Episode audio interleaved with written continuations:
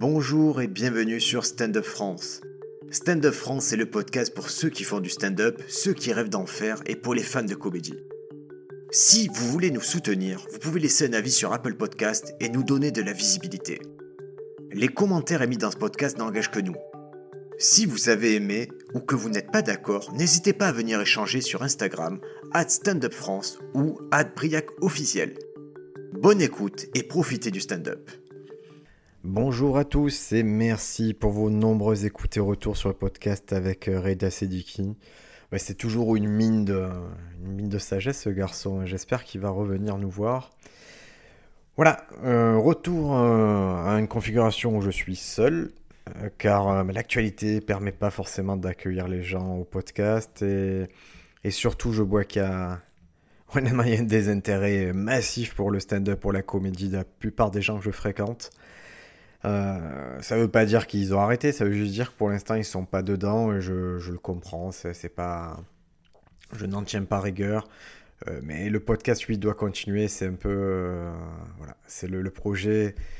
Il faut être régulier. Donc, je, je, suis là avec vous. De toute façon, il se passe des choses en comédie. Et, et, je vais vous donner le sommaire. Comme ça, vous savez à peu près à quoi vous entendez dans le podcast. En premier, je vais vous parler de de la saison 2 de, du show Vayueji euh, sur Netflix. Après, je vais revenir sur ce qui s'est passé là avec euh, au Fridge avec Kevin Adams et Gad Elmaleh. Euh, C'était assez intéressant. Euh, ils ont fait un show en live. Après, je voudrais vous parler d'un petit truc qui est, qui est un peu à la fois du stand-up, mais à la fois peut-être du développement personnel. Mais il faut. C'est une théorie que j'ai. J'espère qu'elle peut, elle peut aider quelques personnes. Euh, par la suite, euh, j'ai un garçon sur lequel je voudrais vous donner quelques infos. Il s'appelle Josquin Chapat et il a... Fait un truc qui était intéressant, ce, garçon, c'est qu'il a... Il s'est dit, ok, on peut pas jouer, on peut pas faire de stand-up. Et du coup, il s'est dit, comment je peux, faire euh, ce que je fais, c'est-à-dire être drôle d'une autre façon? Et en fait, il, il, a trouvé une façon alternative, on va revenir dessus. Et en dernier, et ça, ça sera le gros du podcast, euh, je vais vous parler de tout ce qui va être protection de vos textes, euh, éventuellement du plagiat, de comment toucher des droits d'auteur, parce que ça, c'est quelque chose, je vois que, bah, que forcément dans le circuit, dans les premières années, on fait pas attention à ça, parce qu'on est payé au chapeau et tout, mais c'est quelque chose où vous feriez bien de, vous y intéresser tôt, parce que c'est pas c'est pas coûteux de bien protéger ses textes et ça peut, ça peut vous sortir certaines situations euh, bizarres. Allez, c'est parti. Pour commencer, Veiweji, euh, saison 2 euh, sur Netflix. Donc, c'est toujours présenté par Tiffany Haddish. Euh, là, il y a une nouvelle salve d'humoristes. Et autant dans le premier, c'était que des nanas. Là, dans le second, ça s'ouvre un peu plus. J'ai vu juste le premier participant qui s'appelle Gottfried. Et ça a été enregistré, si je situe la période, parce que je vois qu'ils ont les gens ont des masques, mais Trump est, euh, Trump est encore au pouvoir. Donc je, pense que ça a été fait en début d'année, là, vers euh, septembre, octobre, novembre. Et c'est. Le premier, VOG, il y avait des voix assez extrêmes j'avais trouvé ça plutôt intéressant par le côté extrême des gens qui s'exprimaient. Euh, il y avait ce côté qu'on peut appeler communautaire qui est qui était intéressant. Il y avait quelques trucs cool. Et là, Gottfried, c'est un mec qui nous, nous le vend. Tiffany Haddish nous dit ça fait, ça fait 15 ans que je le connais, on a tourné partout avec lui, tout ça. Il fait des imitations, il fait des choses comme ça. Putain, sur scène, les amis, c'est, c'est ce qu'on aimerait. Quoi, moi, personnellement, c'est ce que j'aimerais ne jamais voir et plus jamais voir sur scène. C'est, c'est, c'est poussif, c'est des. Euh Concrètement, ça, commence par des blagues sur le Covid, ok. Après, c'est des blagues sur, euh, sur les masques, d'accord. Après, des blagues sur Trump, d'accord. Des blagues sur Instagram, ok. Déjà, les sujets, ils sont pas ouf. Hein. Les sujets, ils sont vraiment... C'est un peu bas de front. Hein. Et l'exécution, c'est bah, les accents chinois, c'est les accents africains, c'est tout, tout ce qu'on à mon sens, tout ce qui ne me parle plus dans le stand-up. Alors, l'exécution, est-ce qu'elle est bien faite? Euh, Ouais, il faut, reconnaître, c'est bien fait. Le mec, il est agréable, il a, de la bouteille douce. Ça fait 15 ans qu'il fait ça, mais 15 ans, pour aboutir à ce type de blague, y en fait, il y a peu de punchline, il y a beaucoup d'act-out. Les act-out, c'est-à-dire ce moment où on donne vie à la blague, ils sont présents, ils sont forts. Fort de sens où il les joue fort, il va faire beaucoup d'imitations, beaucoup de gestes et tout, mais après, c'est faiblard quand même. Hein. Et, le paradoxe, c'est que c'est que ça passe vite. Moi, c'est que 15 minutes le show, donc euh, ça va vite. J'ai pas trouvé ça désagréable. Et j'ai pas eu envie d'arrêter au milieu, mais ça m'a pas éclaté, ça m'a pas laissé de bons souvenirs. Et ça part mal pour Veiweji. Je... Mais toutefois, moi, cette proposition qu'ils ont sur Netflix à ces programmes courts, je les trouve vraiment mieux que le. En fait, je préfère presque voir ça que voir des, des, des shows entiers des fois. Je, le regarde en mangeant, ça me va très bien. Et donc, euh, le premier, c'est Godfrey. Le la deuxième personne sera Erin Jackson. Troisième, c'est Tony Woods. Quatrième, Kimberly Clark. Cinquième, Barbara Carlyle. Et six, Gian Edwards. Bon, ben c'est, c'est plus équilibré que lors de la première saison. Il y a un petit côté, après spectacle, il y a un, document de 24 minutes où les invités de la deuxième saison discutent avec, euh, avec Tiffany Haddish. Moi, je, trouve que c'est, une version c'est un peu comme la version qu'ils ont fait là sur France TV Slash Autour d'eux. Il y a eu des Autour d'eux qui sont sortis. C'est euh, un humoriste connu, par exemple Charles Soignon, qui va amener euh, quatre personnes de, son équipe, quatre personnes qu'elle suit, en qu'elle croit, euh, pour se produire sur scène. C'est littéralement le même principe. Euh, le seul truc, c'est que là, vraiment, le premier Godfrey, ne... je suis pas convaincu. Je, vous laisse voir. Ça vient de sortir sur Netflix. Épisode 1 Godfrey. Après, je vais, je vais checker les autres et je vous dirai un peu ce que j'en ai pensé. J'espère que ça va remonter le niveau. Là, c'était pas ça. Euh, pour enchaîner avec la France, il y a eu, euh, il y a eu un événement quand même dans l'humour. Et je parle d'événement parce qu'en fait, c'est. je parle principe, c'est un événement, c'est quand des gens qui sont pas du milieu viennent m'en parler. Et je trouve ça toujours intéressant. Ça veut dire qu'à minima, euh, la com a bien été faite. Et ça a été euh, Kev Adams et Gad Elmaleh. Ils ont fait un événement au Fridge euh, avec une diffusion en streaming payante. Et déjà la première fois où moi j'en ai entendu parler, c'est via le site vente privée. Les places étaient en vente là. Et après ma femme en a parlé, après un pote m'en a parlé, ma mère en a... Et je trouvais ça très intéressant que tout le monde ait entendu parler de ça si Briac fait un événement comme ça, vous n'entendrez pas parler. Je pense que vraiment le, cœur de la communication, c'est quand même les grosses stars qui soutenaient le truc. Kev Adams et Gad Elmaleh, ce sont les poids lourds de la comédie. Et même quand ils font des projets très moyens, très discutables, comme quand ils ont fait leur tournée de duo, bah, ça remplit. Alors qu'on sait bien que le... Vous avez vu le résultat, il a été diffusé. Moi, je connaissais l'origine, je sais que c'était pas motivé par, euh, par l'amour de l'art. Et là, ils ont fait ce truc-là, je, ne l'ai pas vu, mais mais il y a eu du monde hein, qui l'a vu. Il y a, a priori, ils ont annoncé 40 000 connexions payantes à 15 euros. Donc ça nous fait euh, un bon 600 000 euros d'entrée euh, d'argent. Il y avait un line-up intéressant à Melchabi, il y avait Roman Fressinet. Donc c'est... Je ne peux pas dire que c'est un nouveau modèle économique, je n'y crois pas. Je ne crois pas que c'est ça qui va remplacer le spectacle. En tout cas, c'était un coup, c'était un coup de communication, c'était même un coup financier sympa, je pense, hein, où ils ont pris un bon billet tous.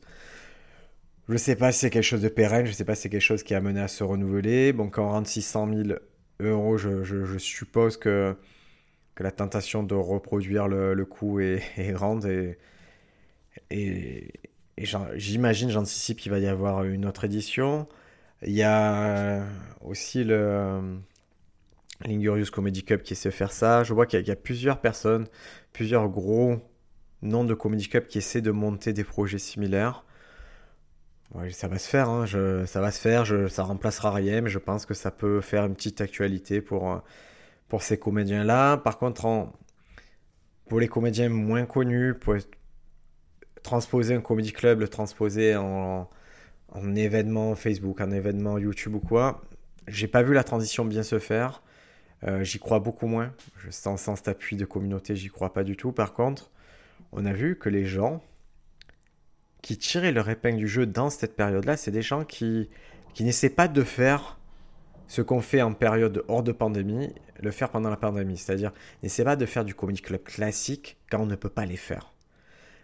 Ils n'essaient pas de, de faire du stand-up face à un public quand il n'y a pas de public. Alors je fais une petite digression par rapport à Kev et Gad, là, leur truc qu'ils ont fait au Fridge, c'était intéressant. C'est qu'ils ont pu détourner le fait qu'il n'y avait pas de public en payant le public en fait. Alors tout simplement pourquoi? Parce que si vous faites venir en public gratuit, ben, vous tombez sous le coup de, des restrictions Covid. Mais si vous payez le public, c'est une... Euh, c'est un tournage. Un tournage comme vous tourneriez un film. C'est comme une scène de film tournée en live. Donc c'est comme ça qu'ils ont pu déjouer le truc. Mais pour en venir aux gens qui, à mon sens, s'en sortent plutôt bien en cette période, ce sont les gens qui font des formats qui, sont, qui comprennent un peu leur public. Par exemple, euh, il y a Marwan Sista qui, fait, euh, qui a une série de sketchs, de gags où, il se filme euh, dans divers endroits en train de faire la police du masque. C'est-à-dire qu'il va voir des gens, il leur dit remettez le masque, mais il le dit de façon assez drôle. Il leur met un petit coup de pression gentil et tout. C'est bête. Je pense que ça lui coûte à peu près 3 euros à faire sa vidéo. Et ça marche, c'est-à-dire qu'il a fait, il a adressé quelque chose d'intéressant. Il n'a pas essayé de faire du stand-up pur, mais il a fait en tant qu'humoriste. Il, y a une plus-value d'humoriste. Vraiment, il y a une façon de faire qui est marrante. Et il a trouvé son public, il a trouvé la période pour le faire. Je trouve que c'est ce type d'initiatives qui vont euh, vraiment faire ressortir les gens dans ces périodes. C'est pas ceux qui vont essayer de copier ce qu'ils faisaient avant et de le faire maintenant. Alors du coup, j'anticipe. Je, je, vais directement passer à Josquin Chapat. Euh, Josquin, il a fait un truc. Euh, c'est lui qui est venu me voir via les réseaux pour me dire écoute, je fais ça. On en a parlé dans quelques endroits et ça serait cool que tu en parles. ils nous en ont parlé en Télérama, ils l'ont mentionné sur France Inter. Et lui, il fait un truc très marrant. Il fait des visites de Montmartre façon stand-up. Euh, c'est-à-dire qu'il fait une visite guidée et il mélange ça à un spectacle d'humour. Et pendant 1h30, il, vous guide il vous guide à travers Montmartre, à travers Paris, il essaie de vous faire rire et, à la fois de vous, de vous apporter des connaissances, de vous faire savoir des choses. Et c'est intéressant parce que si, de mon souvenir de quand je suis touriste et quand j'ai eu des guides cool, souvent l'humour c'était une très bonne arme pour les guides. Euh, j'ai visité Edimbourg justement avec euh, ce type de système où le gars, c'était pas un stand-upper mais c'était pas loin. C'est-à-dire qu'il faisait, il avait des blagues régulièrement, régulièrement, alors que le, sujet de la visite, c'est plutôt les endroits un peu macabres d'Édimbourg, parce qu'ils aiment bien les ambiances paranormales là-bas. Donc voilà, il a.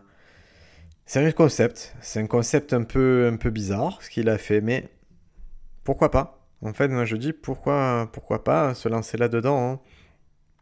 Au moins, il fait quelque chose que personne n'a fait. Il, peut gagner des sous. Il s'adresse à une population qui peut être les personnes en visite à Paris, les gens qui veulent mieux découvrir certains quartiers.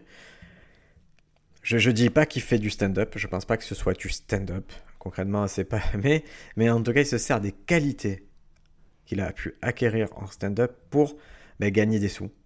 Euh, se montrer, faire quelque chose d'utile. Et je trouve ça vraiment intéressant, surtout qu'il y a la gageur de. Je trouve ça intéressant, c'est comme écrire un spectacle en disant Ok, il faut que j'amène des informations aux gens et en plus que je sois drôle. Et c'est vrai que la visite guidée, elle vous oblige à, vraiment réfléchir à, ce que vous allez partager comme information, sous quelle forme vous allez la partager et quand c'est que vous allez utiliser des effets comiques parce que ça doit faire. La blague ne doit pas prendre le pas sur l'informatif, ça doit rester sympathique, agréable voilà, Josquin, c'est quelqu'un, je... j'essaierai de faire venir le podcast. Il faut qu'on, parle un peu de ce projet-là, des, retours qu'il a. Et moi, je, trouve que c'est une très bonne initiative. Et, ce qui est marrant, c'est comme sur Biréduc, il y a en ce moment, il n'y a pas pléthore d'événements. Vous le trouvez facilement. Et c'est un des seuls spectacles que vous pouvez réserver. Donc, c'est. Écoutez, si vous allez à Paris, pourquoi ne, pas, ne pas vous laisser tenter par ça? Voilà, ça c'était pour, pour les parties un peu actualité. Le deuxième truc que je voulais aborder, vraiment un grand, grand point, c'est. Euh, ah, c'est pas évident de le dire, mais c'est que je, moi je suis en contact avec pas mal d'humoristes, de débutants, de jeunes humoristes, et je m'aperçois d'un truc qui est, euh, qui est frappant, c'est la mentalité qui est pas encore au bon endroit pour faire du stand-up de qualité. Alors quand je dis ça, euh, moi mon point de vue, ça va vraiment être un point de vue de quelqu'un qui fait ça depuis un bon moment, de quelqu'un qui n'est pas arrivé au sommet loin de là, mais qui a assez travaillé, qui a assez passé de temps sur le stand-up pour comprendre comment marche le stand-up en tant qu'art et comprendre le stand-up, comment il marche en tant qu'industrie. Et là, j'ai des gens, Ça fait. euh, donc, euh, le confinement a eu lieu en novembre. Novembre, décembre, janvier. J'ai des gens qui, depuis trois mois, ça écrit plus de blagues. Ça répète plus. Mais ça plane. Ça plane. On me parle de choses, de reconversion dans divers milieux, de Twitch, de YouTube.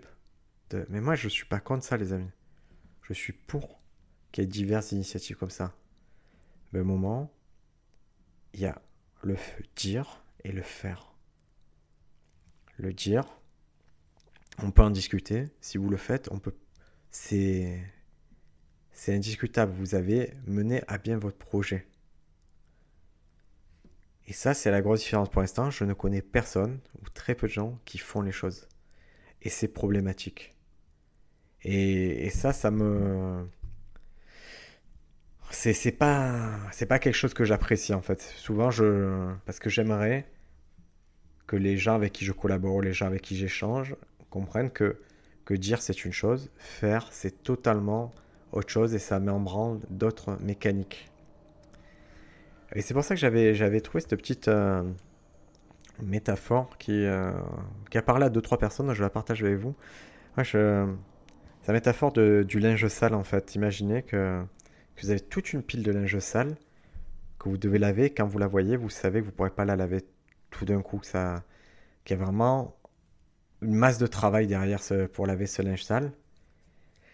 Et la, la première chose que vous pouvez faire, déjà, c'est pas vous décourager. Si vous devez le faire, ben, vous allez devoir. euh, si vous voulez du linge propre à un moment, il va bien falloir laver ce linge-là. Donc, euh, si vous tournez le dos à, à votre pile de linge sale, vous allez avoir des vêtements crasseux ou alors vous allez acheter des vêtements en permanence que vous mettrez sans les avoir lavés. Mais la première chose que vous allez faire quand vous allez avoir cette pile de linge sale, c'est à mon sens, c'est euh, trier. C'est-à-dire, vous allez trier le blanc, la couleur, le fragile, le synthétique. Donc, ça veut dire que vous allez vraiment identifier ce que vous avez à faire. Et quand vous avez identifié, la première chose et la seule chose que vous devez faire et que vous pouvez faire, c'est prendre du linge que vous avez sélectionné, le mettre dans la machine et lancer la machine. C'est tout ce que vous pouvez faire. C'est la seule action, c'est laver, commencer à laver votre linge. Est-ce que ça a résolu toute la pile que vous aviez? Non. Mais vous avez fait ce que vous pouviez faire à ce moment-là. Quand la machine est terminée, vous sortez le linge, vous le mettez à sécher. C'est-à-dire qu'il va y avoir un temps où vous ne pouvez plus rien faire non plus. Vos cordes vont être occupées par le linge. Par contre, ce que vous pouvez faire éventuellement, c'est mettre une deuxième machine, c'est-à-dire la deuxième unité, allez la prendre et la mettre dans la machine à laver si.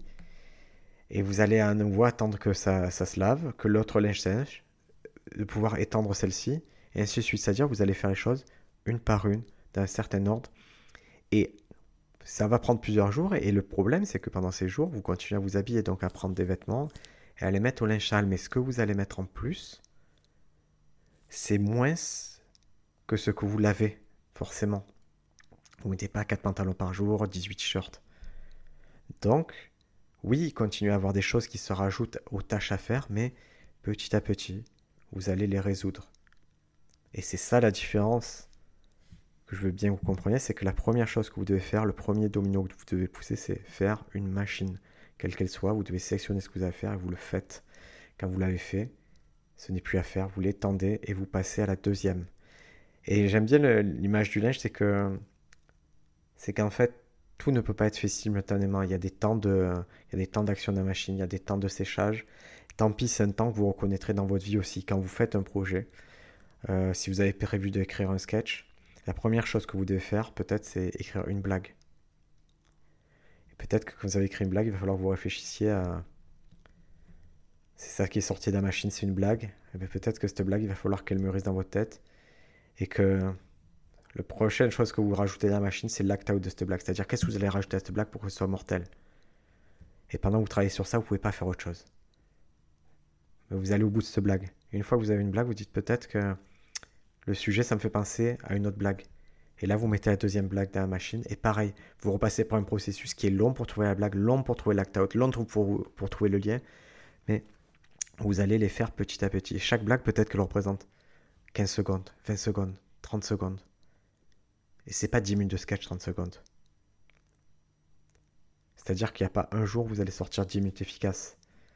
Mais si vous le faites 10 jours, 20 jours, 30 jours, là je vous parle plus de 10 minutes que vous allez sortir, vous allez sortir des demi-heures, des heures de blagues. Mais c'est en le faisant régulièrement, en me disant qu'est-ce que je peux faire pour mon stand-up? Ce que vous pouvez faire pour vos stand-up, c'est écrire des blagues, optimiser des blagues, apprendre à jouer des blagues. Une blague, c'est quelque chose qui est vivant, c'est quelque chose qu'on peut toujours améliorer, qu'on peut toujours pousser plus loin. Une fois que vous avez une idée de blague, vous pouvez toujours appliquer plusieurs filtres, plusieurs contraintes, plusieurs choses pour l'améliorer, pour la faire avancer. Et ça, vous n'avez pas besoin du public d'un premier temps. Il y a plein de choses que vous pouvez faire sur votre stand-up sans public. Le public, c'est un très bon juge, c'est un très bon test, ça fait des très bons retours. Mais il y a, vous pouvez mettre en place plein d'actions pour que la blague, techniquement, elle soit déjà bien, pour que vous, vous soyez déjà fort en la délivrant au public. Il faut, je pense que 90% du travail, il peut être fait en amont. Même s'il y a des gens dans la méthode, c'est plus je teste sur scène, je l'entends, c'est une méthode qui est cool aussi. Moi, je crois vraiment que vous pouvez bosser vos blagues comme un dingue en amont et, et croyez-moi que quand une blague est bonne en amont, il y a peu de doute sur la blague. C'est rarement des, blagues qui laissent planer euh, l'incertitude. Les blagues, moi j'en lis, hein, j'en lis vraiment beaucoup par semaine des blagues qu'on m'envoie et il y a certaines qui de suite, paf, ça se voit qu'elle est bien la blague, ça se voit que le potentiel est là. Peut-être qu'elle n'est pas aboutie à 100%, mais on voit qu'il y a déjà tout en place. Et les blagues qui sont boiteuses, on le voit aussi. Les blagues boiteuses, pour moi, c'est les blagues qui font 4, 5, 6 lignes. Et il n'y a pas de punchline vraiment forte. C'est les blagues qui portent d'une prémisse faible, d'un postulat qui n'est pas très intéressant. Et ça, c'est des choses, on le sait quand on les écrit, il faudrait pas me les envoyer à moi, il faudrait, il faudrait réfléchir, mixer le truc et, et le remixer et continuer à travailler. Mais à la base, c'est une machine par une machine, une blague par une blague. Je lui donne la vieille blague. Quand j'ai fini ma blague, je passe à la suivante. Et c'est comme ça que vous aurez un sketch et c'est comme ça que vous serez fort à la reprise. Il y aura une reprise. Je ne dis pas qu'elle arrivera demain. Peut-être une reprise en juin, peut-être une reprise en mai, on va voir. Mais est-ce que vous préférez revenir avec un niveau dramatique ou avec un niveau d'excellence? Et je simplifie un peu le truc, hein. excusez-moi, je, je grossis le trait, mais mais il va vraiment y avoir une différence entre ceux qui taffent et ceux qui taffent pas. Et c'est, déjà la différence que l'on voit en temps normal. Il y a une différence entre ceux qui prennent ça à la cool et ceux qui, respectent leur blague, qui respectent leur matériel. Mais là, y a, pour une fois, il n'y a pas d'excuse. Tout le monde a un peu plus de temps pour bosser. Il faut bosser, c'est tout. Il faut bosser. Et bosser, ça veut dire comprendre, écrire, modifier, améliorer. Voilà, c'était tout pour euh, cette petite histoire de machine à laver. Allez, je vous avais dit, c'était le, pas ça le gros du podcast. Le gros du podcast, c'est, euh, maintenant. Euh, je vais parler en premier temps de l'environnement du stand-up. Et euh, dans un second temps, je vais vous parler de la protection des droits. Donc l'environnement du stand-up, je fais un petit topo, c'est, c'est qu'est-ce qui fait, quels sont les interlocuteurs que vous pouvez rencontrer à un niveau professionnel de stand-up. Donc la première personne, il y a le producteur. Et pourquoi je vous parle de ça? Parce que je m'aperçois que c'est mal compris aussi par la plupart des gens. Euh, qui joue quel rôle Les rôles, en fait, les fonctions euh, des différents intervenants dont je vais parler, elles n'ont pas vraiment changé depuis les années 80. C'est hérité du café-théâtre. Et il faut comprendre le rôle de, ceux qui encadrent la profession pour mieux savoir quel est leur domaine d'activité, en quoi ils sont compétents et à quel moment vous devez, vous pouvez vous tourner vers eux. Donc, la première personne dont j'aimerais parler, c'est le producteur. Le producteur, lui, il a une responsabilité euh, du spectacle et notamment celle d'employeur. On en a parlé dans le podcast avec Jérôme Leleu.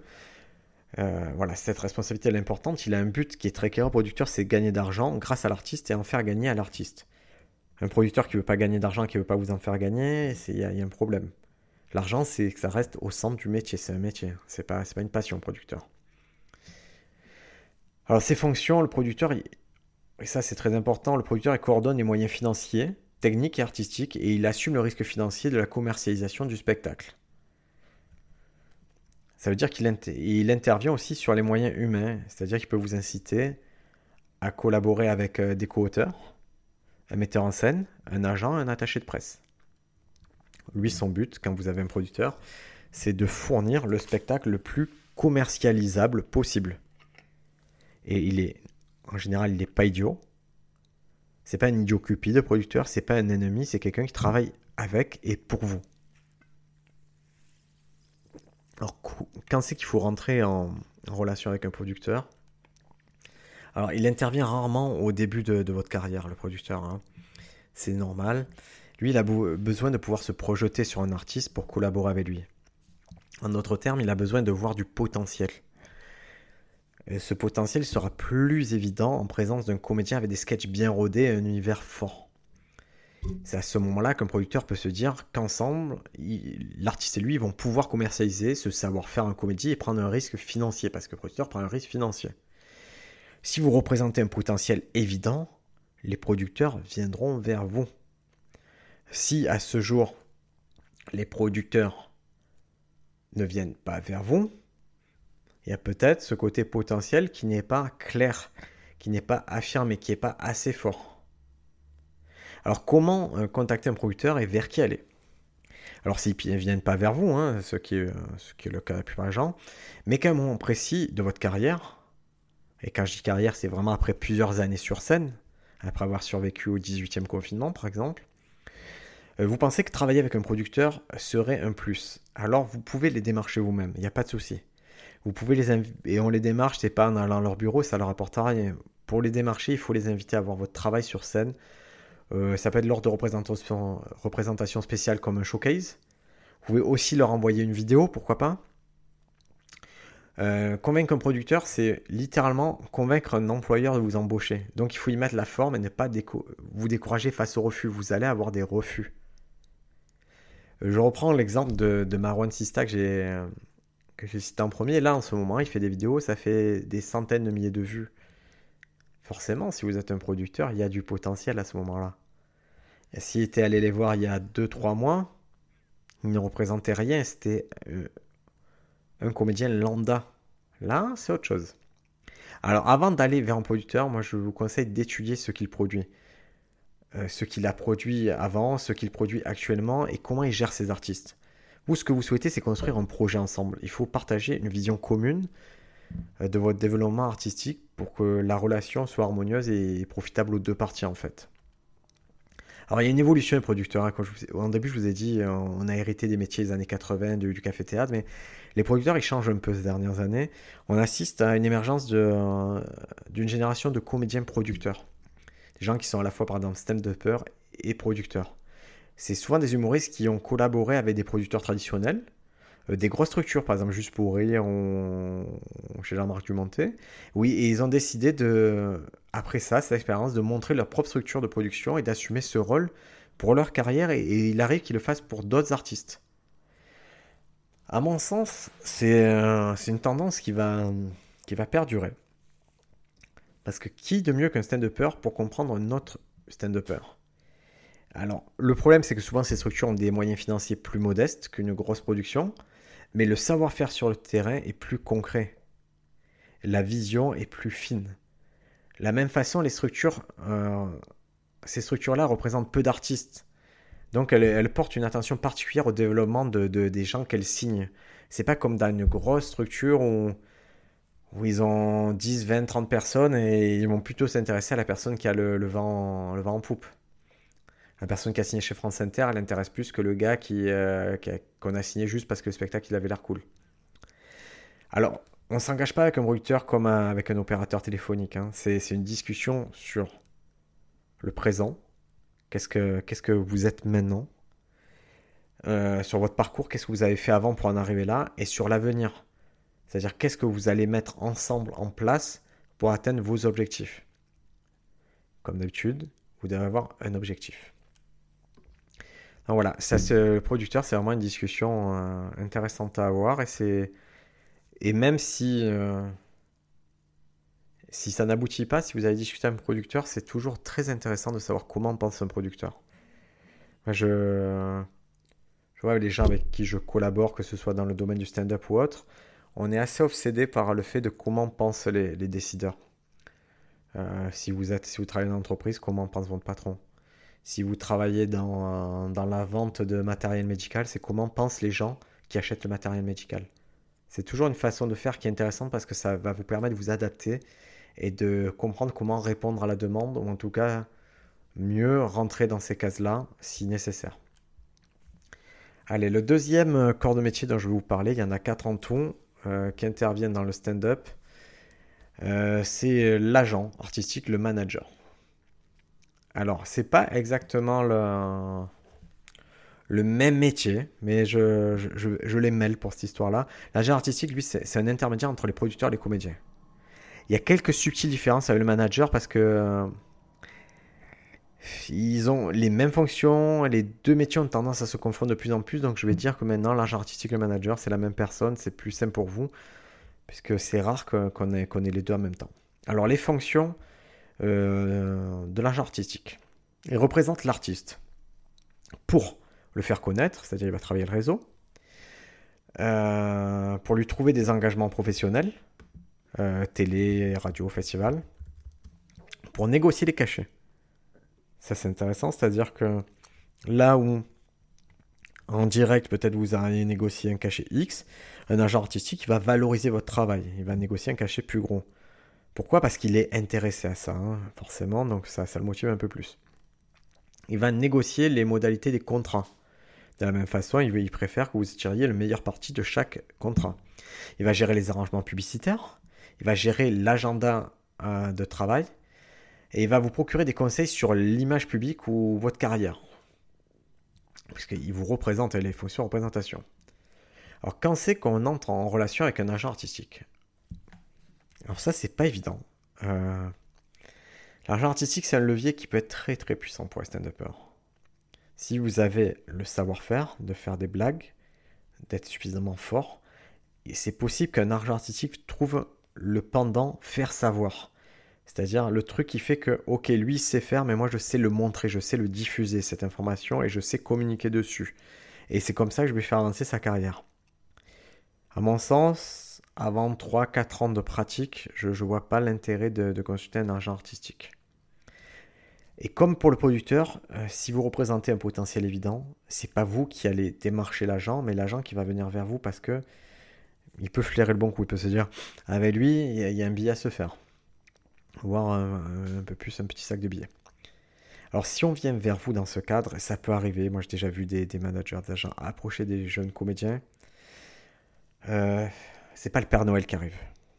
C'est pas, il va, il va pas, c'est pas Jésus non plus. Il va pas changer votre vie. Si on vient vers vous, comme n'importe quel interlocuteur qui vient vers vous, écoutez. Et envisagez en quoi cette personne peut être utile à votre épanouissement professionnel et artistique. C'est une discussion. Il faut pas tout prendre pour argent comptant, il faut se dire, ok, moi j'ai une vision, lui quelle vision il a, comment on peut s'aider, c'est vraiment c'est un voyage que vous allez faire ensemble, donc autant ne pas être mal accompagné. Moi je préfère largement être seul sur cette partie-là, tant que je trouve pas la personne qui comprend où je veux aller. Alors, comment les contacter et vers qui aller? Bah, Les agents artistiques, ils représentent souvent plusieurs artistes et, ils sont plutôt cohérents dans, dans leur choix. Si vous êtes amené à en démarcher un, vérifiez qui le représente déjà et déduisez si naturellement il y a un pont entre vous et les artistes qui travaillent déjà avec lui ou vous. Euh, par exemple, certains agents ont plus de facilité à travailler avec des humoristes euh, qui ont des ambitions de radio, comme France Inter et il y en a d'autres, des agents, qui ont démontré une capacité plus grande à amener leurs artistes vers le cinéma. Si vous vous sentez plus euh, une âme qui va aller vers la chronique radio, si votre vraiment votre cœur de métier c'est la comédie pure et que vous sentez un grand acteur, peut-être qu'il vaut mieux aller dans, chez un agent ou chez un autre agent. En fonction de vos aspirations, tendez plutôt vers les agents qui ont un savoir qui répond à votre plan de carrière. Bon, ça c'est une discussion à avoir avec eux.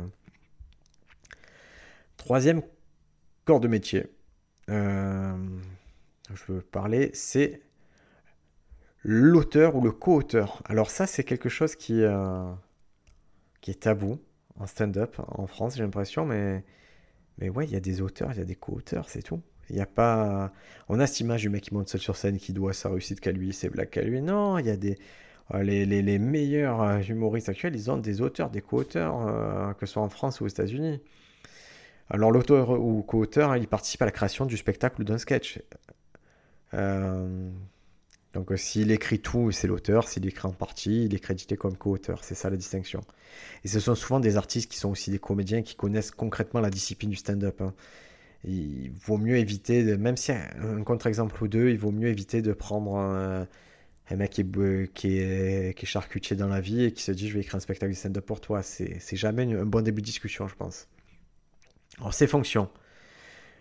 Euh, lui, le co-auteur, il est là, il est aussi utile pour écrire des textes que vous poussez à réfléchir, à vous challenger sur vos envies et vos propos.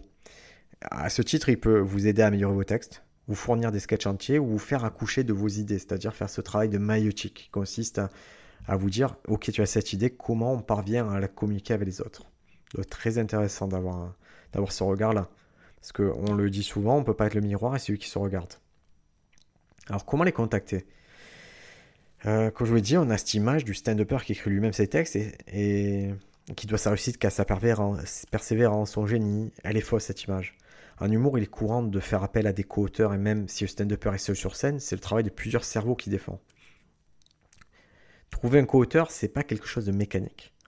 Il faut aller vers des gens qui ont la même sensibilité que vous ou des qualités qui vont compléter les vôtres. Par exemple, si vous sentez que le propos de vos sketchs il est terrible, que vous avez un vrai fond, mais que ça manque de rythme et de blague forte, alors allez vers un auteur humoriste qui a cette capacité évidente à fournir ce rythme et cette qualité de blague. A l'inverse, si vous voyez que vous pêchez sur le fond, que vous, votre truc, c'est plus efficacité comique, et mais que pour un spectacle complet, pour qu'il se tienne, il faudrait qu'il y ait plus de fond, quelque chose, un fil rouge, allez vers quelqu'un dont, dont la spécialité, c'est le propos et sa façon de le défendre. Et il faut que cette façon de défendre vous touche, que ce soit en accord avec ce que vous, vous pensez.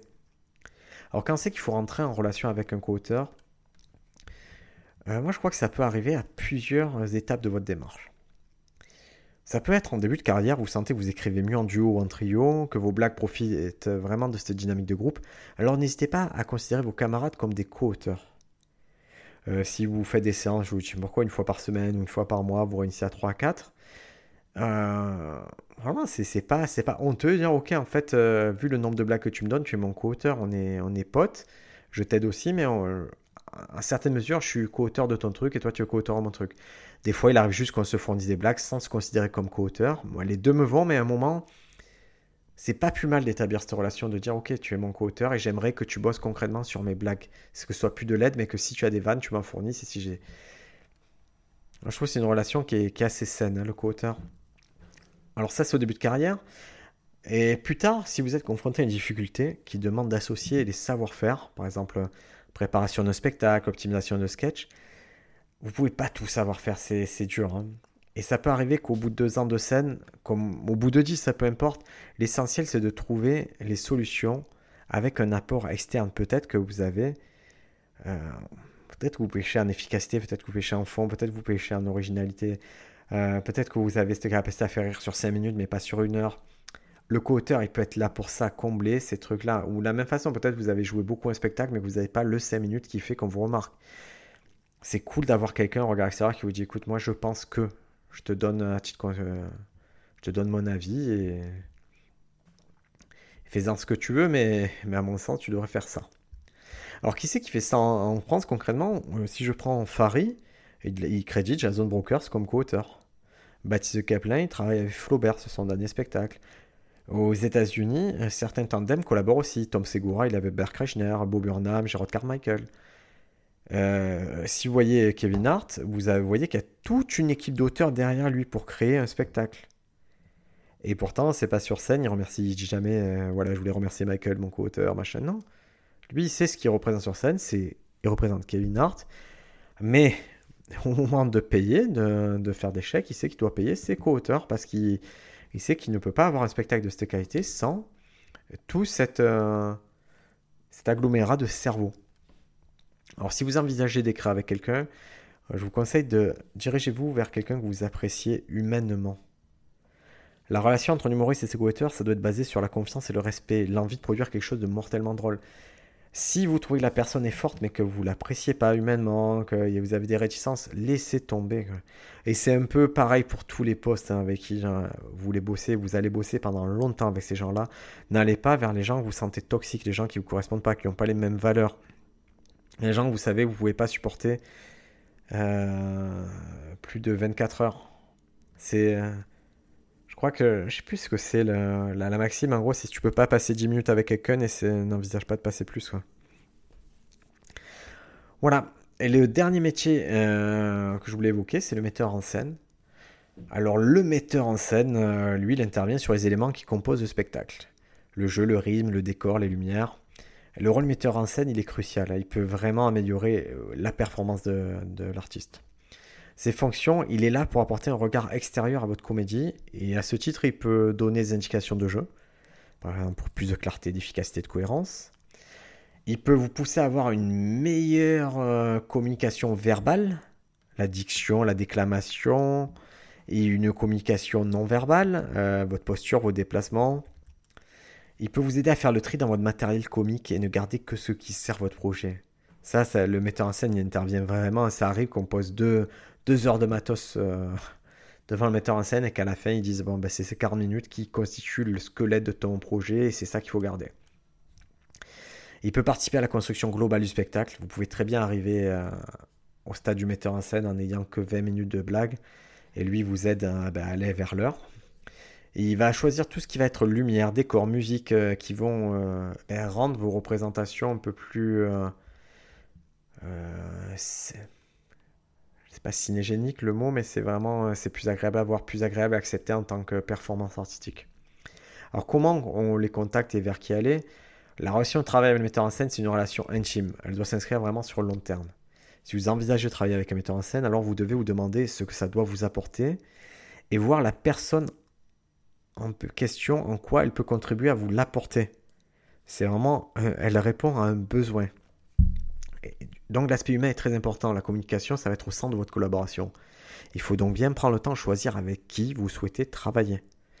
Vous pouvez cibler des metteurs en scène qui ont opéré sur les spectacles que vous avez appréciés, en vous disant il va amener les mêmes qualités dans mon spectacle que ce que j'ai vu dans le spectacle que j'ai apprécié. Vous pouvez aussi aller vers un metteur en scène avec qui vous avez déjà travaillé euh, sur d'autres projets ou sur, par exemple, un prof de théâtre que vous avez apprécié, ça peut marcher. Euh, il y a aussi le fait d'aller vers un, metteur en scène qui vous a été recommandé par d'autres comédiens, qui vante certaines vertus qui semblent correspondre à, votre, à vos besoins. Après, il arrive aussi qu'une production vous propose de collaborer avec une tierce personne, un metteur en scène que vous ne connaissez pas. Encore une fois, étudiez la proposition, voyez si ça correspond à vos critères de mise en scène et, testez de toute façon. Euh, c'est un intervenant supplémentaire. Cet intervenant, il n'a qu'un but, c'est améliorer votre performance et lui donner un certain cachet. Euh, typiquement, à, mon niveau, un metteur en scène, ça me ferait pas de mal. J'ai pas beaucoup de mise en scène. Je réfléchis pas trop à ça. Et ce regard extérieur, je ne l'ai pas forcément sur un spectacle global. Donc je pense que je fais partie de ceux, à ce stade, après euh, nombreuses années, je me dis oui, c'est peut-être un intervenant qui serait intéressant pour moi d'associer à mon travail. En particulier dans le cadre de la création, commercialisation d'un spectacle d'une heure. Alors, euh, alors de la même façon que certains spectacles euh, ont pour co-auteur d'autres humoristes, il n'est pas rare que qu'un stand-upper gère la mise en scène d'un autre. C'est possible que le metteur en scène que vous vouliez, ce soit aussi un stand-upper. L'avantage, c'est que dans ce cas, le metteur en scène, il est hyper spécialisé dans la discipline. Il va donc tout faire pour jouer au maximum sur les qualités de cet art. La discussion, elle est aussi facilitée par sa capacité à échanger sur les blagues. le défaut, c'est qu'il a peut-être pas le bagage technique d'un metteur en scène plus classique, et peut-être moins d'habiter dans la gestion globale du spectacle et des spécificités techniques. Mais s'il a cette capacité à appuyer sur vraiment vos forces, ça peut être vraiment intéressant d'avoir une autre scène de peur en mettant en scène. Alors qui c'est qui fait ça le grand... En général, le grand public croit qu'il n'y a pas de mise en scène en stand-up, et souvent ils vont vous citer, ce qui est marrant, ils vont citer Blanche Gardin, le travail de Blanche Gardin, pour étayer leurs propos. Mais ils passent à côté de, la subtilité en fait du travail de mise en scène en stand-up. La mise en scène en stand-up, elle le temps à se faire oublier. On veut conserver l'illusion d'une conversation spontanée euh, avec le public, d'un acte avec de la fragilité. C'est clairement le choix, euh, c'est un choix de mise en scène en fait, faire ça. C'est un choix de ne pas être trop pompier, trop démonstratif. Donc euh, la mise en scène ça compte en stand-up, mais c'est toujours un peu caché, mise en retrait et c'est subtil. C'est ça le mot qu'il faut retenir. Voilà, j'ai fait plus long sur ces parties-là, mais ça va être plus court que je pense sur la partie euh, juridique du stand-up. Euh, je vais faire bref, je vais vous donner quelques informations et je, vous recommande d'aller suivre parce que ça va pas vous coûter grand-chose. Donc si vous souhaitez vous professionnaliser à terme, et vous devez comprendre les règles légales qui, euh, qui régissent l'humour et le spectacle vivant en général. Là, je vous ai parlé des gens qui entourent un peu ce milieu. Maintenant, je vous parle vraiment de la loi. Si vous ignorez euh, cette loi, vous multipliez les risques de faire les mauvais choix et surtout, plus bête que ça, vous risquez de passer à côté d'un petit paquet d'argent. Alors, la protection des textes. Euh, donc, vous avez déjà entendu parler de, ces stars hein, qui, pillent les jeunes talents, de ces humoristes qui ont arrêté le métier parce qu'ils étaient dégoûtés, s'être fait déposséder de leurs meilleures blagues. Dans cette histoire-là, il y a deux mauvaises nouvelles. C'est que ce ne sont pas des légendes, c'est déjà, c'est vraiment arrivé. Et la deuxième très mauvaise nouvelle, c'est qu'il n'y a pas de réelle solution pour empêcher ça. Le vol de blagues, c'est, c'est dur. C'est dur et légalement, c'est très peu protégé. Alors, euh, pour illustrer ça, je vais faire une petite digression qui va je vais laisser tomber le côté copie comique euh, Thomas Sisley, Catel Malé. C'est assez documenté, vous savez ce qu'on en pense. Et il y a de quoi, voir des vidéos sur YouTube qui, vous donnent euh, à réfléchir. Récemment, j'ai entendu, Joe, je suis retombé sur une interview de Joe Rogan qui expliquait qu'en fait, lui, il a eu, des soucis en, accusant quelqu'un de plagiat. Il a, à un moment, il a, ça s'appelle CO Comedy Store à Los Angeles, il a clairement accusé sur scène euh, un autre humoriste de, plagiat. Et il avait euh, moult preuves, des témoignages, tout euh, pour qui allait dans ce sens-là. Et le truc, ce qui s'est passé, c'est que c'est c'est quand il a mis ça en branle, Joe Rogan, quand il a accusé l'autre de plagier un autre humoriste, en fait, à ce moment-là, Joe Rogan, il a perdu le droit de se... Il a été banni du Comedy Club. Il a perdu son agent qui représentait aussi l'autre humoriste. Et en fait, il a, il a reçu tous les châtiments qui font qu'on on hésite à dénoncer le plagiat. C'est-à-dire que tous les trucs qu'il fallait pas faire, on lui a fait. Et, et je trouve ça vraiment intéressant de se dire que, que le plagiat, ça a encore sa place dans le monde actuel et que c'est très très dur de lutter. même quand légitimement vous accusez quelqu'un de quand légitimement vous pointez un problème qui est vraiment un problème très important, ben, les retours ils, sont, ils peuvent être très négatifs. Euh, Joe Rogan a vécu, en France on l'a vécu aussi avec Copy Comics, ça, ça fait beaucoup de dégâts collatéraux. Euh, moi, à mon, niveau, ça m'est arrivé euh, pendant deux ans de me produire d'un comedy club et au bout d'un an de, voir mes blagues régulièrement prises par une personne produite par par le, producteur justement du Comedy Club. Et, c'était assez rageant en fait. Et c'est ça qui a, qui a, motivé le départ de pas mal de personnes qui jouaient avec nous. Et même quand j'ai eu beau dire ça se fait pas ben c'était c'était très c'était vraiment une position délicate. Très position très délicate parce que les gens sont de mauvaise foi et ça fait jamais plaisir de se faire accuser de, voler des blagues mais, quand c'est la réalité on sait ce qu'on fait bon Ceci dit, voilà, moralement, c'est toujours compliqué de protéger ces blagues. Maintenant, dans les faits, je vais vous donner quelques trucs qui vont vous aider. Il euh, y, a, y, a, une façon de protéger, c'est euh, même si on ne peut pas empêcher le vol, il y a, y a vraiment une façon de protéger vos textes. Alors pourquoi vous voulez protéger vos textes? C'est la première chose que vous souhaitez faire en matière de protection. C'est ce qu'on appelle prouver l'antériorité c'est-à-dire établir de façon légale que vous êtes l'auteur d'un texte et qu'il a été écrit à une date précise. Donc, euh, par exemple, euh, si Bédou écrit une blague le 25, euh, le 25 décembre 2020, et que moi, Briac, j'arrive à prouver que en fait cette blague, je l'ai écrite le 1er septembre 2018, ben, j'ai l'antériorité, c'est-à-dire j'ai voilà, prouvé que je l'avais écrit avant. Le but, c'est qu'en cas de texte similaire, Bédouin une blague, Briac une blague, et que ce texte, il voilà, vous, puissiez prouver que votre texte a bien été généré antérieurement par vos souhaits. Alors comment Franchement, le, prouver l'antériorité, ça se fait assez facilement et et vous seriez très très bête de ne pas le faire. Il y a plusieurs façons, je vais vous en donner six. Et vous allez voir. La première, c'est vous pouvez envoyer vous pouvez vous envoyer en lettre recommandée votre œuvre à vous-même. Par exemple, vous prenez tous vos sketchs, vous mettez une enveloppe, euh, vous l'envoyez, et le cachet de la poste et l'étiquette du recommandé vous serviront de preuve d'antériorité en cas de besoin. Attention, vous ne devez pas ouvrir la lettre. Hein. Interdit d'ouvrir la lettre, sinon ça rend le processus inutile. Vous pouvez aussi vous envoyer, deuxième façon, vous envoyez vous-même par email votre œuvre. Et cette méthode, c'est le même principe qu'à l'aide recommandée. Dans l'email, la date d'envoi servira de preuve. Donc ça, c'est cool, ça vous coûte zéro. Hein. Donc euh, ça prend deux minutes, vous prenez votre matériel, vous copiez-coller sur euh, Gmail, puis vous envoyez, vous le mettez de côté d'un fichier protection et vous prouverez l'antériorité de cet envoi. Il y a aussi ce qu'on appelle l'enveloppe de solo. Solo, c'est écrit S-E-L-E-A-U. Alors là, pour ça, c'est un peu plus euh, formel. Vous allez vous rendre auprès de l'INPI, l'Institut national de la propriété intellectuelle, pour vous procurer cette enveloppe elle contient deux compartiments vous glissez dans un compartiment un exemplaire de votre texte et dans l'autre compartiment euh, un exemplaire, un deuxième exemplaire de votre texte.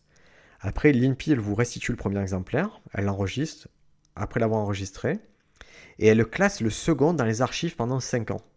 C'est-à-dire pendant 5 ans, euh, elle s'assure que, ce texte reste bien au bon endroit et prouver l'antériorité. Après 5 ans, euh, elle ne le détruit pas, vous pouvez le faire renouveler, mais ce n'est pas automatique. Donc il faut effectuer une nouvelle manœuvre tous les 5 ans pour, euh, garder l'enveloppe de solo pertinente. Quatrième façon de déposer. Vous pouvez aussi déposer l'œuvre en ligne auprès de l'INPI en vous rendant sur le site de l'Institut. Donc il y a toutes les démarches qui sont expliquées. Cinquième façon de prouver l'antériorité, vous pouvez déposer votre œuvre auprès d'une société de protection des droits d'auteur, comme la SACEM ou la SACD. En retour, vous recevez une certification de la date de dépôt qui sert de preuve d'antériorité en cas de litige ou de contrefaçon. Pour ça, euh, contactez directement les sociétés en question pour savoir quelle solution est la plus adaptée à votre demande et à quel tarif. C'est leur métier de vous répondre, le secrétariat est très compétent, euh, et ils vont, ils vont vous rediriger vers la bonne formule et le bon endroit. Vous pouvez aussi faire, alors ça c'est vraiment, c'est le, ça c'est pour les plus, les plus, à la fois les plus fous mais ceux qui ont le plus de contacts. Si vous, vous pouvez aussi faire un dépôt chez un notaire ou un huissier de justice je vous le déconseille, c'est cher et ça n'a pas d'avantage supplémentaire. Après, si votre tonton, votre papa est notaire, n'hésitez pas, il vous, fait, il vous le fait, ça vous coûte rien et, c'est protégé.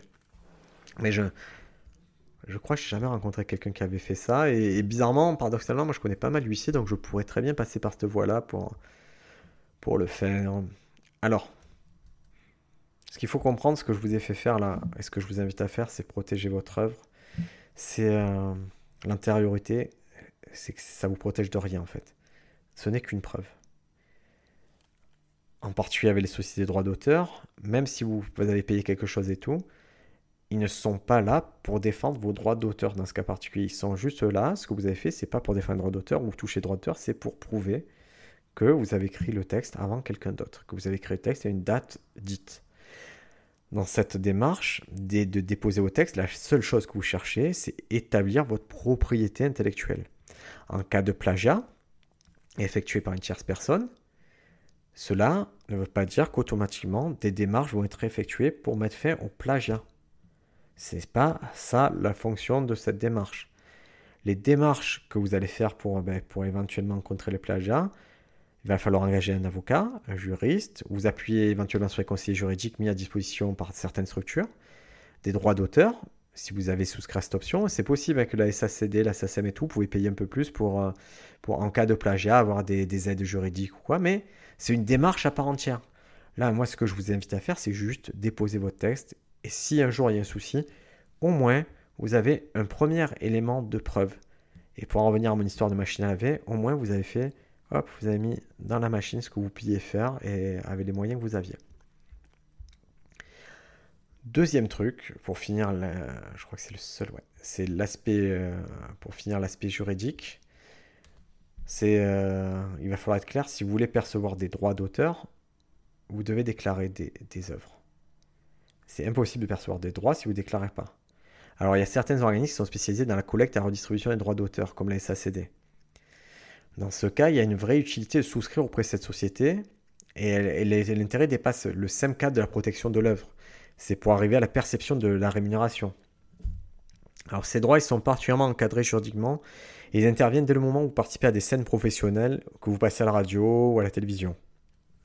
Dans chacun de ces cas, il y a un contrat qui vous lie à la production et c'est à elle de déclarer les droits d'auteur. Faut-il encore que vous soyez en mesure de les percevoir, bien sûr. Alors il y a pas mal de comédiens qui négligent la gestion de leurs droits d'auteur par peur de la lourdeur administrative. Il faut savoir que euh, les sociétés de protection de droits d'auteur travaillent pour les auteurs. Elles sont donc vraiment à même à vous conseiller, à vous épauler dans vos démarches. C'est pas si lourd que ça. Elles vont vous aider parce que de toute façon, vous êtes un client. Vraiment, en général, appelez le standard SACD. Le standard SACD, ils, sont très compétents. Ils vont vous rediriger, ils vont suivre vos dossiers. Si vous vous retrouvez dans le cas où du jour au lendemain, par exemple, vous devez participer à, un événement télé, une émission télé, que vous n'avez pas eu le temps ou la présence d'esprit de vous occuper de l'aspect protection de vos droits, et vous pouvez vous rapprocher des sociétés et vous laisser guider pour les faire valoir ultérieurement. Vous pouvez très bien dire, écoute, demain j'enregistre pour Canal+, j'ai pas fait le nécessaire, ils vont vous dire, ben voilà, vous allez faire ça, ça et ça, et vous percevrez vos droits à telle date. C'est plutôt facile. Alors, vraiment, ça a l'air bête, mais les droits d'auteur, ça peut constituer vite un petit pécule non négligeable, vous seriez idiot, particulièrement stupide de tourner le dos à ça. Euh, voilà, bah écoutez, c'est tout ce que je voulais. J'aurais pu vous parler de, des cachets intermittents, tout ça, mais je pense que c'est pas le moment. Je voulais vraiment vous parler de, de la protection des droits des différents intervenants en stand-up. On arrive à à peu près une heure de, de podcast. Moi, j'ai fait le tour de ce que je voulais vous dire. Euh, pour la suite, euh, bah, je vais continuer à vous fournir des, podcasts régulièrement. Clairement, Netflix, ils ont c'est bon, Netflix sont de retour dans la partie, ils ont fait en sorte de pouvoir filmer des choses. Euh, je pense que les, diffusions vont être plus régulières de stand-up sur Netflix. Le fait que les tournages soient possibles, je suppose qu'en France aussi, on va revoir quelques trucs comme ça filmés. En attendant, je, j'en parle maintenant, j'en ai déjà parlé, vous êtes quelques-uns à, à être venus vers moi sur ça. Je travaille sur, euh, bah, l'élaboration du, manuel de stand-up que j'essaye de monter depuis quelques années. Euh, je suis sur le, dernier quart de la création du manuel. Euh, c'est vraiment c'est quelque chose que je c'est une approche assez empirique puisqu'au fur et à mesure je teste certains passages avec des que ce soit des comédiens qui débutent ou des comédiens confirmés euh, parce que ça, ça a pour vocation d'apprendre à, écrire, jouer, améliorer et se professionnaliser. Donc voilà, selon le stade où les gens sont, je, teste avec eux certaines parties, euh, je modifie, j'améliore.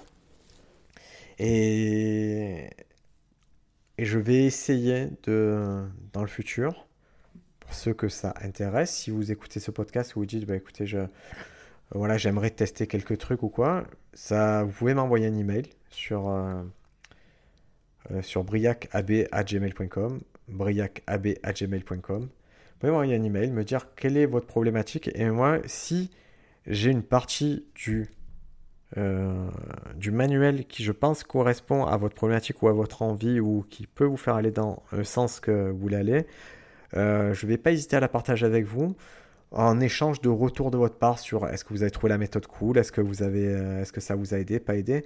Donc voilà, je passe dans cette phase de, test, j'en fais profiter les. Vraiment, je sais que les gens qui écoutent le podcast, vous êtes un peu timide à chaque fois. Ce sont des gens qui s'intéressent au stand-up en tant qu'art, en tant que discipline. Donc vous êtes les plus à même à me faire les retours que nécessaires pour que le manuel soit optimisé. J'ai pour but euh, de, faire quelque chose qui va être utile, de faire quelque chose qu'on va manipuler, de faire quelque chose qui fait que quelqu'un qui part de zéro peut commencer avec ce manuel et quelqu'un qui a déjà fait du stand-up va s'améliorer nécessairement avec en suivant la méthode. Donc pour ça, pas de pipeau, ça peut pas être que de la théorie de mon côté, je dois le mettre à l'épreuve de votre pratique, à l'épreuve de mes, de mes élèves, des comédiens, et voir si ça répond bien aux besoins et toujours chercher à faire mieux dans ce sens-là. Merci beaucoup d'avoir écouté jusqu'au bout. On euh, vous avez passé une heure avec moi. Si vous courez, ça, vous avez dû courir un bon moment. En général, moi, les gens qui me font des retours, je sais qu'ils courent qu'une demi-heure, donc vous avez dû couper au milieu. Bah écoutez, c'est pas plus mal. Euh, rentrez chez vous, prenez une douche et on se voit la semaine prochaine. Merci. Merci d'avoir écouté cet épisode en entier. Si vous souhaitez nous soutenir, vous pouvez laisser un avis sur Apple Podcast et nous offrir de la visibilité. N'oubliez pas d'aller sur le site standupfrance.fr. Il est gratuit, mis à jour plusieurs fois par semaine. Vous y trouverez des articles sur la comédie, des exercices pour s'inspirer ou progresser, et des recommandations culturelles de qualité. À la semaine prochaine dans le podcast Stand Up France et merci pour votre fidélité.